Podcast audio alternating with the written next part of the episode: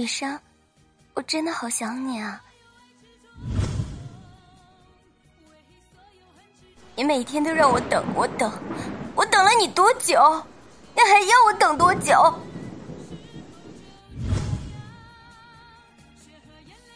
没什么意思，咱们结束吧。你回去做你好好爸爸，好老公。我也想好好的找一个男人，谈一场光明正大的恋爱，然后结婚。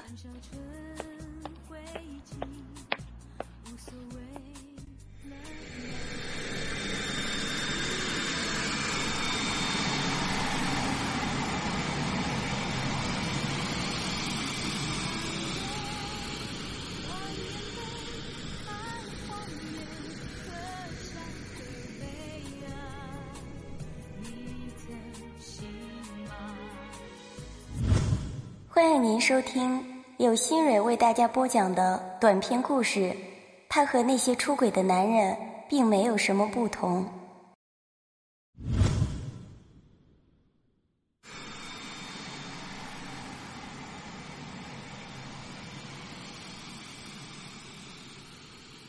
下了飞机，他兴奋不已。这是路遥第一次来重庆，但是他一点都不感到陌生。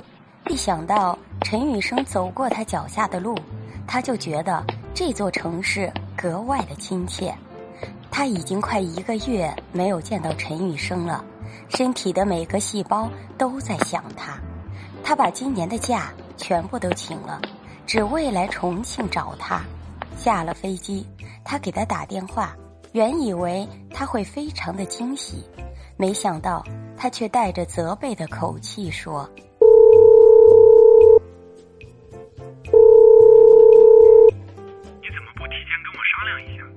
也许是意识到自己的态度不是很好，接下来的声音温柔了许多。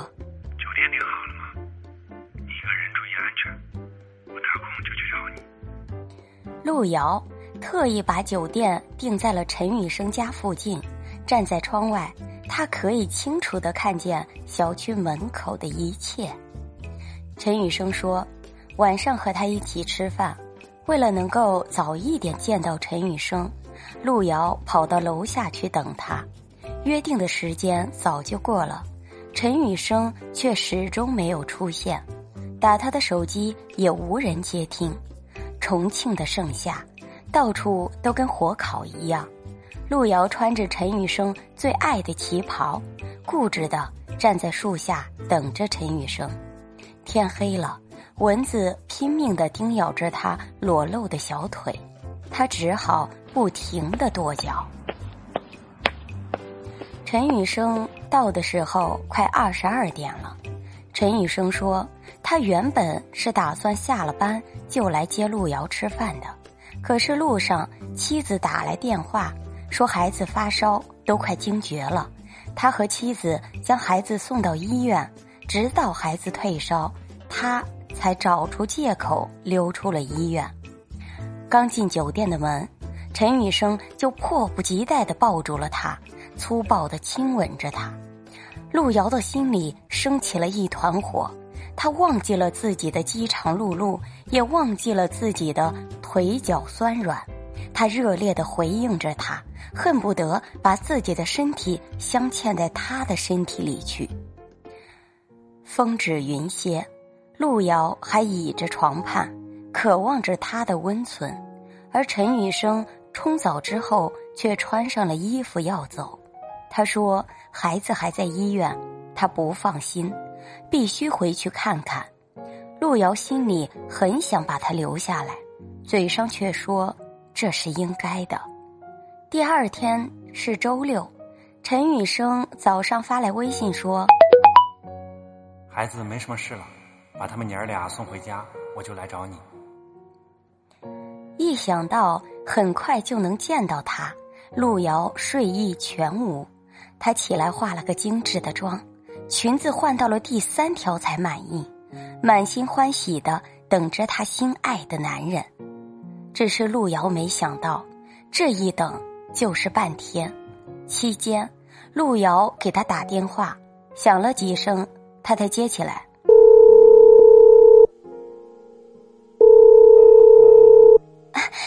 喂，鱼。过了一会儿，他发来消息：临时有事，会晚点到。路遥心头喜悦的火焰渐渐熄灭。快中午的时候，他叫了个外卖，是陈雨生跟他提过很多次的酸辣粉。路遥很能吃辣，可是没吃几口，他的眼泪就流了下来。吃完饭。他靠在窗边，看他们小区里的人和车进进出出。后来，他就看到了陈雨生，他把车停在了路边，他的妻子和孩子从后排座下来，他探出头，好像在叮嘱着他们什么，然后还亲了一下孩子的额头。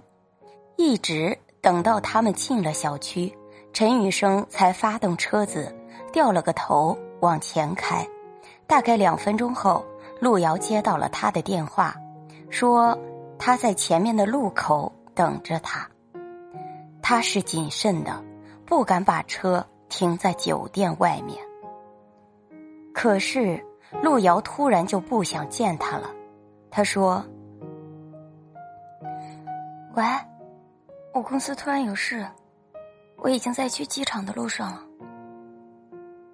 他生气了，指责着他不肯等他，又解释着自己晚到的原因。孩子从医院出来就嚷着要买玩具，所以我们去了超市，买了玩具。我妻子又发现楼上的衣服打折，非要去看看。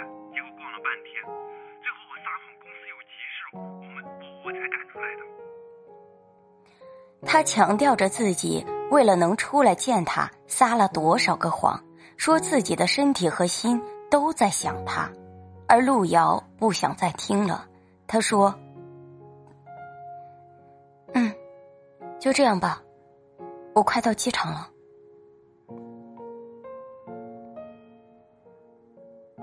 路遥去酒店附近的商场给父母买东西，他和父母撒谎说是来重庆出差的。远远路过儿童区，路遥一眼。就看到了陈雨生，他拿着手机给孩子拍照，拍完又拿给一旁的妻子看，两人靠得很近，有说有笑的。那一刻，他是一个慈爱的父亲，也是一个称职的丈夫。路遥突然觉得自己很可笑，也很可悲。他口口声声说他路遥是他陈雨生今生唯一的所爱，说他跟妻子根本就没有感情。说他这么多年来心心念念的都是他路遥一人，而他居然傻傻的信了。说起来，路遥认识陈雨生比他妻子还早，他们是大学同学，也是彼此的初恋。大学毕业的时候，陈雨生带他回家见父母，当着陈雨生的面，陈母对他很热情。做了许多好吃的给他，可是背地里，陈母毫不客气的对路遥说：“他未来的儿媳妇应该有很好的条件，能够在事业上对他儿子有所帮助。而路遥的父母只是普通的工薪阶层，年轻气盛的路遥哪里受得了这样的侮辱？陈玉生家里的条件并不比他好，他路遥还没有挑剔。”陈雨生的母亲却先嫌弃他了，没有跟陈雨生打招呼，路遥就离开了他家。奇怪的是，陈雨生竟然没有再联系他。路遥咽不下这口气，在同学中放话说，他跟一个有钱有颜的人恋爱了。他就是想让陈雨生知道，离开他，他路遥可以找到更好的。一晃。几年就过去了，路遥心里一直都没有放下陈雨生，不止一次后悔自己当初的冲动。可是，一想到陈母那副刻薄的嘴脸，他又觉得自己做的对。和陈雨生重逢纯属偶然。那天，路遥拼了个顺风车去商场，上了车才发现，坐在副驾驶的那人是陈雨生。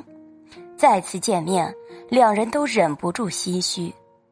后来，路遥才知道，陈雨生之所以没有找他，是因为他母亲对他说：“路遥到了陈家之后，嫌他家穷，要分手。”陈雨生很生气。不久，又听说路遥找了一个有钱的男朋友，一赌气就和母亲安排的相亲对象结婚了。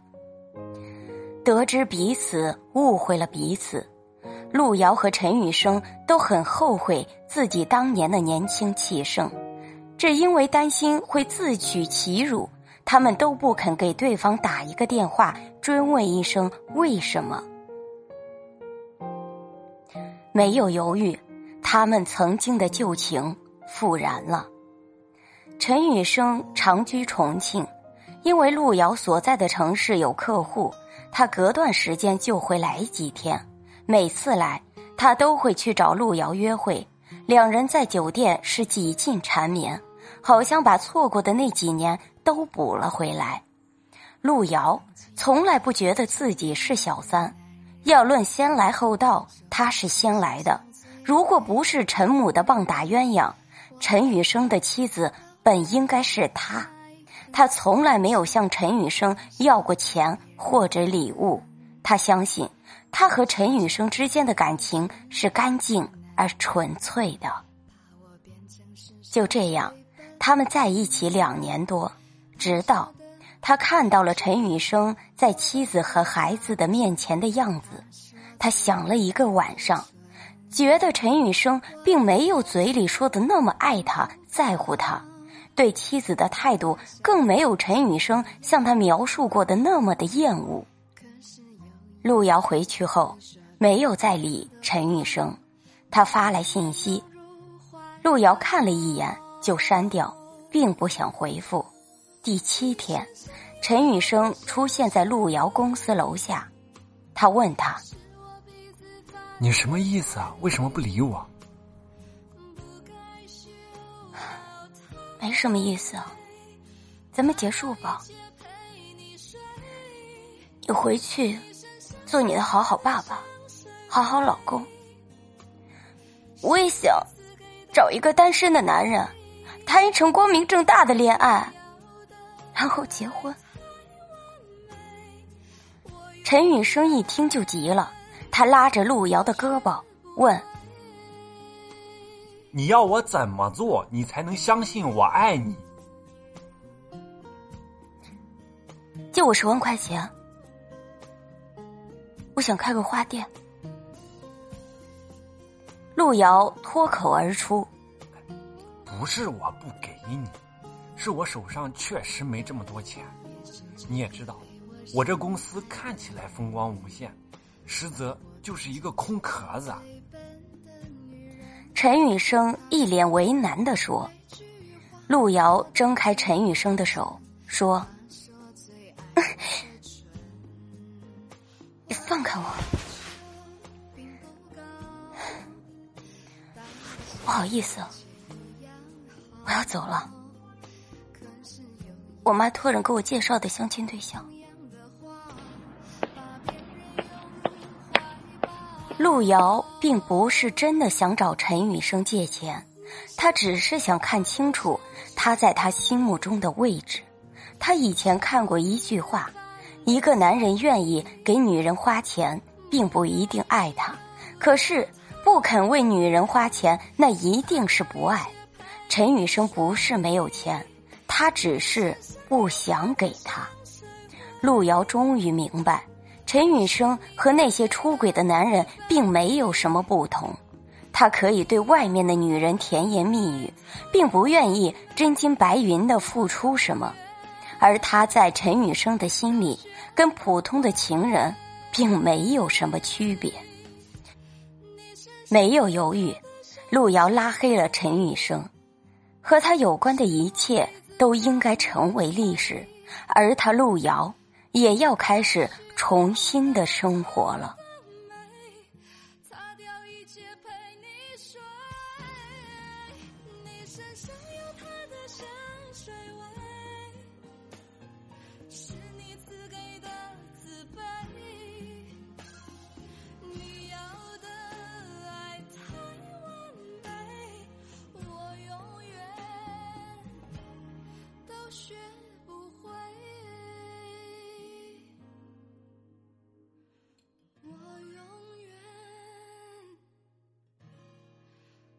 雪。